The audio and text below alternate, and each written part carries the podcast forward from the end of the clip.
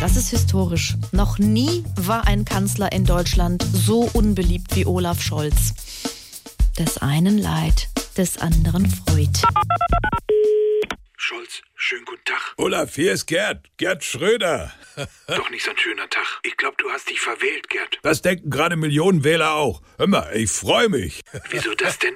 Du bist zum unbeliebtesten Kanzler aller Zeiten gewählt worden. Weißt du, was das heißt? Nein. Dass ich wieder beliebter bin. Das ist doch toll. So, Jung, hol mal mal eine Flasche Bier.